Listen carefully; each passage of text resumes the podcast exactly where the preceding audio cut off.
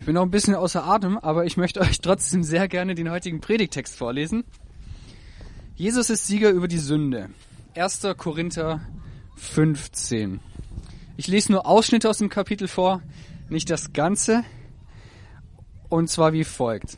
Brüder und Schwestern, ich will euch auf die gute Nachricht hinweisen, die ich euch verkündet habe. Ihr habt sie ja angenommen und ihr steht fest auf diesem Grund. Was ich euch weitergegeben habe, habe ich selbst als Überlieferung empfangen. Grundlegend ist, Christus ist für unsere Sünden gestorben, wie es in der Heiligen Schrift steht. Er wurde begraben und am dritten Tag auferweckt, wie es in der Heiligen Schrift steht. Nun lautet die Verkündigung, Christus wurde vom Tod auferweckt. Wie können dann einige von euch sagen, es gibt keine Auferstehung der Toten? Wenn es nämlich keine Auferstehung der Toten gibt, dann würde auch Christus nicht auferweckt. Wenn aber Christus nicht auferweckt wurde, dann hat unsere Verkündigung keinen Sinn. Auch euer Glaube ist dann sinnlos. Wenn aber Christus nicht auferweckt wurde, dann ist euer Glaube vergeblich.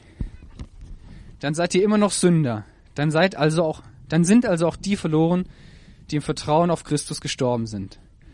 Nun ist Christus aber vom Tod auferweckt worden, und zwar als erster der Verstorbenen. Wenn das alles nicht zutrifft, was nützt mir das? Wenn die Toten nicht auferweckt werden, dann lasst uns essen und trinken, denn morgen sind wir tot. Lasst euch nicht täuschen, schlechter Umgang verdirbt gute Sitten. Kommt zur Vernunft, wie es sich gehört, und ladet keine Schuld auf euch. Seht doch, ich weihe euch hier wirklich in ein Geheimnis ein. Wir werden nicht alle sterben. Wir werden aber alle verwandelt werden. Das geschieht ganz plötzlich, in einem Augenblick, beim letzten Trompetenstoß. Die Trompete wird erschallen, da werden die Toten zu unvergänglichem Leben erweckt. Wir aber werden verwandelt. Wenn das geschieht, geht das Wort in Erfüllung, das in der Heiligen Schrift steht. Der Tod ist vernichtet, der Sieg ist vollkommen. Tod, wo ist dein Sieg? Tod, wo ist dein Stachel? Der Stachel des Todes ist die Sünde. Aber die Sünde erhält ihre Macht erst durch das Gesetz. Dank sei Gott, denn er schenkt uns den Sieg durch unseren Herrn Jesus Christus. Ihr Lieben, weil Jesus auferstanden ist, ist er der Sieger über Sünde, Tod und Teufel. Jesus ist der Sieger über die Sünde. Und das heißt, dass du nicht mehr unter der Macht der Sünde bist. Jesus ist der Sieger über den Tod. Das heißt, dass du dem Tod nicht mehr verfallen bist. Und Jesus ist der Sieger über den Teufel. Das heißt, dass du dem Teufel nicht mehr schutzlos ausgeliefert bist. Du bist kein dem Tode verfallener, dem Teufel ausgelieferter Sünder mehr. Du bist ein Kind Gottes. Du lebst in Christus Du bist erfüllt mit dem Heiligen Geist. Und du wirst in alle Ewigkeit im Haus des Vaters leben. Im Haus des himmlischen Vaters. Weil Jesus auferstanden ist. Weil er der Sieger ist. Er ist wahrhaftig auferstanden. Okay, das war jetzt sehr viel und sehr dicht und kompliziert. Und wenn du gerade denkst, Alter, worüber redet der? Kein Problem. Kein Problem. Mit diesen Worten habe ich diese Predigt jetzt begonnen und ich werde die Predigt mit denselben Worten auch beenden. Und nächste Woche werde ich mit diesen Worten die Predigt beginnen und beenden. Und übernächste Woche werde ich die Predigt auch mit diesen Worten beginnen und beenden. Denn wir haben eine dreiteilige Gottesdienstreihe zu diesem Thema Jesus weil er auferstanden ist, ist er Sieger über Sünde, Tod und Teufel. Und mein Ziel ist es, dass am Ende dieser drei Wochen, wenn du jede dieser Predigten gehört hast, diese Sätze, mit denen ich eben angefangen habe, für dich Sinn ergeben.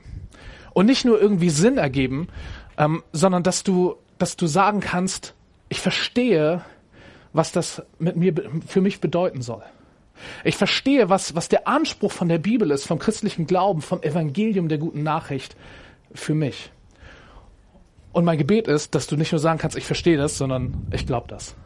Ich glaube, dass das, was ich eben gesagt habe, dass das für mich gilt. Das in dieser Reihe. Jesus ist Sieger. Es wird diese drei Wochen immer um Ausschnitte aus 1. Korinther 15 gehen. Da geht es um die Auferstehung. Wir sind also in einer, einer Osterreihe. Wir könnten sagen, wir feiern noch drei Wochen Ostern. Das ist äh, liturgisch übrigens völlig korrekt.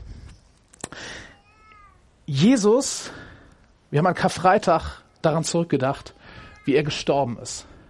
Und wir haben es eben auch in diesem Text gehört. In der Bibel steht, Jesus ist nicht einfach gestorben wie jeder andere Mensch. Jeder Mensch wird sterben, auch du und ich. So ist es halt. Jesus ist am Kreuz gestorben, wie ein Verbrecher. Aber Jesus ist nicht einfach nur am Kreuz gestorben, wie ein Verbrecher damals im Römischen Reich halt hingerichtet wurde. Etwas ist besonders an diesem Tod von Jesus.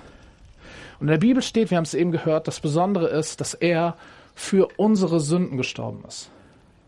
Das ist Karfreitag. Daran denken wir Karfreitag zurück. Und dann, zwei Tage später, Ostersonntag. Ohne diesen Tag ist das keine gute Nachricht an Karfreitag gewesen. Wenn Jesus einfach tot bleibt, ja und? Warum denken wir an Jesus zurück? Nein, Jesus ist auferstanden. Und es gibt diesen Ostergruß, den haben wir letzte Woche sehr häufig gemacht. Ich mache ihn jetzt einmal. Der Herr ist auferstanden. Und das macht einen Unterschied. Es macht einen Unterschied, ob Jesus auferstanden ist oder nicht. Und ob wir sagen, okay, es gibt Leute, die daran glauben, oder ob, ob wir sagen, wir glauben daran. Ich glaube daran, dass Jesus vom Tod auferstanden ist. Dass er nicht tot geblieben ist. Dass das nicht nur Gerüchte sind. Dass das nicht nur irgendwelche Visionen sind, die damals irgendwelche Leute hatten, sondern dass das real ist. Dass Jesus wirklich vom Tod auferstanden ist. Und was das für einen Unterschied macht, dem wollen wir in den nächsten drei Wochen auf, auf den Grund gehen. Der Unterschied ist, Jesus ist damit der Sieger über die Sünde, über den Tod und über den Teufel. Und das hat ganz, ganz viel mit dir und mir zu tun, wenn wir an Jesus glauben.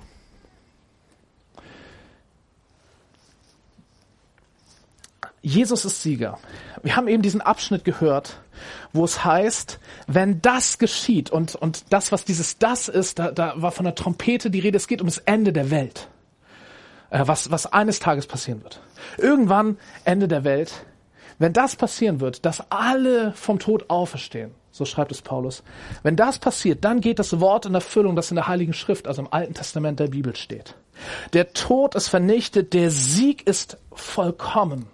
Tod, wo ist dein Sieg? Tod, wo ist dein Stachel? Und Paulus kommentiert das und sagt, der Stachel des Todes ist die Sünde. Das ist also ein Sieg von Jesus und der wird am Ende der Zeiten, wird er vollkommen sein. Dieser Sieg von Jesus, der wurde vor 2000 Jahren mit der Auferstehung, wurde dieser Sieg errungen. Da wurde dieser Sieg sichtbar. Das ist der Wendepunkt der Weltgeschichte vor 2000 Jahren, dass Jesus gestorben und auferstanden ist. Von da ab ist er Sieger. Aber dieser Sieg von Jesus, der ist noch nicht vollendet, der ist noch nicht vollkommen, der ist noch nicht überall angekommen. Das wird er erst am Ende sein. Es gibt eine ganz, ganz spannende Passage, auch bei Paulus, Philippa 2, wenn ihr nachlesen wollt. Da geht es um Jesus. Und Paulus sagt, eines Tages, eines Tages wird sich jedes Knie beugen vor Jesus. Wer hat Knie? Okay, wir sind alle mitgemeint. Jedes Knie. Das, die Knie unserer Nachbarn, die Knie unserer Familienmitglieder, jedes Knie, da steht jedes. Jedes Knie wird sich eines Tages beugen vor Jesus. Und jede Zunge, wer hat eine Zunge? Okay. Jede Zunge wird bekennen, dass Jesus der Herr ist. Eines Tages wird die ganze Welt diesen Sieg von Jesus anerkennen und ihn als Herrn anerkennen, schreibt Paulus. Dann ist der Sieg vollendet, vollkommen, vollständig aufgerichtet. Errungen ist er schon, weil Jesus den Tod besiegt hat. Die Sünde und den Teufel vor 2000 Jahren. Und das ist jetzt so eine Spannung irgendwie. Damals, vor 2000 Jahren, da wurde Jesus von den Toten auferweckt. Der Sieg wurde aufgerichtet. Dann irgendwann, übrigens keine Ahnung wann, und äh, wenn euch irgendjemand sagt, er wüsste genau, wann das kommen wird, das Ende der Welt und so, seid skeptisch. Jesus sagt an einer Stelle selbst, ich, Jesus, weiß nicht, wann es ist. Das weiß nur der Vater. Eines Tages, wenn, wenn das Ende der Welt gekommen ist, dann schreibt Paulus in dem Text, den wir gehört haben, werden alle vom Tod auferstehen. Dann werden alle Toten wieder lebendig. Das ist die allgemeine Auferstehung der Toten. Und Jesus war der Erste. Und wir sind irgendwie dazwischen, in so einer Zwischenzeit und in so einer Spannung. Und wir nennen diese Spannung häufig auch bei uns in den Predigten die Spannung von dem schon jetzt und dem noch nicht. Weil vieles von dem, worüber wir jetzt die nächsten drei Wochen nachdenken werden, äh, das gilt schon,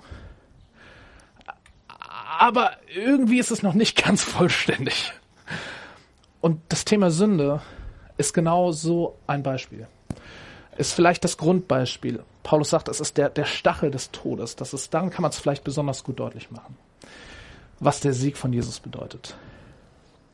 Wir stehen in einer Spannung von schon jetzt und noch nicht.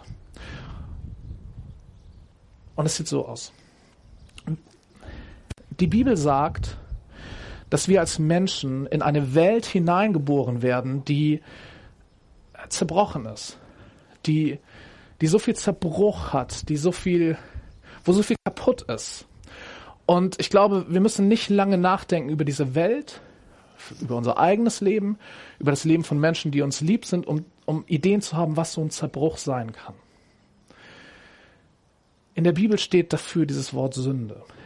Das ist jetzt kein Wort, was wir alltäglich benutzen. Steht nicht in der Tageszeitung oder äh, kommt nicht im Fernsehen, wenn ich durch die Kanäle sippe.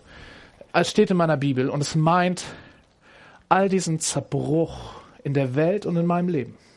Sünde ist also mehr, es ist es auch, aber es ist mehr als falsche Dinge, die ich tue. Ja, das ist, das ist Sünde. Sünde ist aber mehr.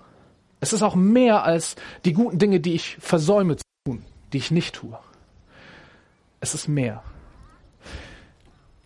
Es ist etwas, was all meine Beziehungsdimensionen, ich erkläre es gleich, betrifft. Gott hat uns als Menschen geschaffen in einer Beziehung in ganz verschiedene Richtungen. Wir haben eine, eine Beziehung von Gott. Ganz viele Menschen leugnen das, aber wir haben diese Beziehung zu Gott.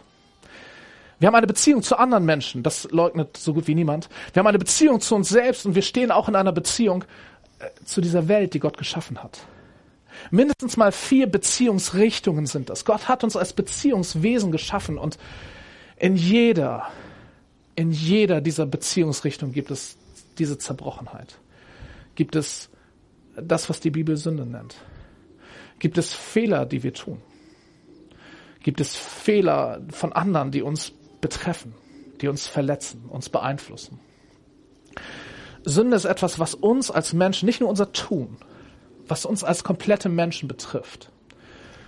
Und wenn die Bibel sagt, dass wir als Menschen in eine, eine gefallene Welt ähm, hineingeboren werden und dass wir von unserem Wesen her Sünder sind, dann meint es genau das.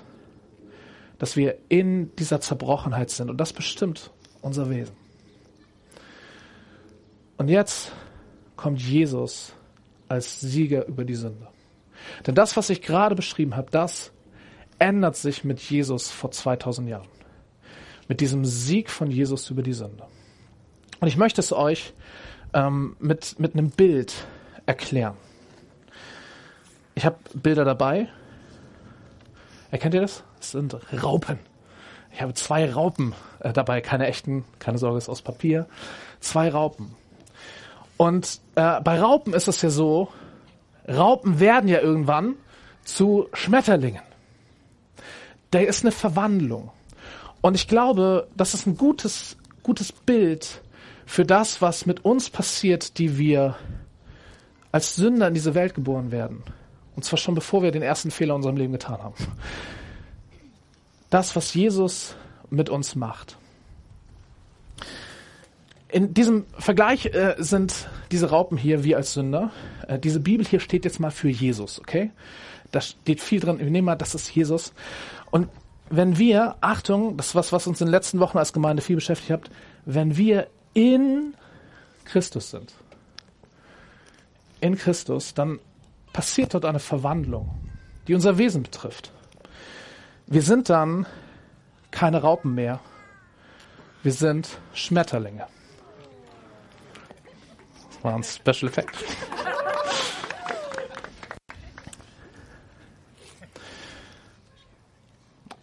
Paulus äh, sagt das an einer Stelle, ich liebe diese Stelle, Römer 6, Vers 11. Er sagt, haltet euch selbst der Sünde für Tod, Gott aber für Leben. Mit anderen Worten, haltet euch selbst nicht mehr für die Sünder, die ihr einmal wart. Paulus nennt uns an keiner Stelle Sünder, er nennt uns Heilige. Haltet euch, jetzt übertragen, nicht mehr für Raupen, die ihr mal wart. In Christus seid ihr verwandelt. Ihr seid eine neue Kreatur, sagt er an anderer Stelle, 2. Korinther 5, 17. Ihr seid eine neue Kreatur. Ihr seid keine Raupen mehr. Ihr seid Schmetterlinge. Und dieser Vergleich, der geht noch weiter und ich finde ihn großartig, denn dieser Vergleich, der sagt gar nicht so viel über unser Verhalten. Er sagt etwas über unser Wesen. Ihr seht hier unten, wenn ihr hinguckt, ein Schmetterling auf dem Boden. Das ist sehr, sehr ungewöhnlich. Eigentlich sehen wir Schmetterlinge, die, die durch die Lüfte fliegen. Und jetzt stell dir vor, du siehst so einen Schmetterling und der verhält sich so, wie du es von einer, jetzt habe ich sie verlegt, hier ist sie, wie du es von einer Raupe erwarten würdest. Dieser Schmetterling, der kriecht auf dem Boden umher, vielleicht im Dreck, vielleicht so ein bisschen, denkst du, oh, ist ja eklig jetzt, ne? Der verhält sich wie eine Raupe. Was würdest du ihm sagen? Du würdest ihm sagen, hey, du bist doch ein Schmetterling. Du bist doch ein Schmetterling, warum verhältst du dich wie eine Raupe? Du würdest aber nicht sagen, ja stimmt, es ist eine Raupe. Ist eine Raupe. Verhält sich wie eine Raupe? Ist eine Raupe. Und so verstehe ich ganz viel von dem, was Paulus schreibt in seinen Briefen. Immer wieder erinnert er die Menschen, an die er damals geschrieben hat, und wir können uns dadurch auch erinnern lassen daran, er erinnert sie, hey, ihr seid doch Schmetterlinge. Ihr seid doch nicht mehr die Sünde, die ihr einmal wart. Ihr seid verwandelt in Christus, weil Jesus der Sieger ist über die Sünde. Auch wenn ihr euch vielleicht noch so verhaltet wie damals. Eigentlich müsste man erwarten, dass wenn wir in Christus sind, dass wir uns völlig anders verhalten als früher. Und bei vielen von uns in vielen Bereichen unseres Lebens gibt es auch eine große Veränderung. Aber irgendwie nicht immer, nicht komplett. Wir sind Schmetterlinge, die sich immer mal wieder wie Raupen verhalten. Und manchen von uns ist vielleicht, ich meine das auch für mich persönlich, ich glaube, mir ist manchmal gar nicht bewusst, wie raupenmäßig ich mich verhalte. Ich weiß es nicht immer. Und Paulus sagt aber, hey, das bist du nicht. Und das ist ein großer Unterschied. In unserer Gesellschaft schließen wir von dem, was wir tun, auf das Sein. Also Matthias hat das neulich mal gepredigt. Ich glaube, dein Beispiel war, ähm, da ist das jemand, der total gerne backt. Und dann sagen wir, oh, du bist, du backst gerne, du tust etwas, du bist eine tolle Hobbykonditorin. Oder ein anderes Beispiel, da ist jemand, der stiehlt. Dann sagen wir, hey, der stiehlt, der ist ein Dieb.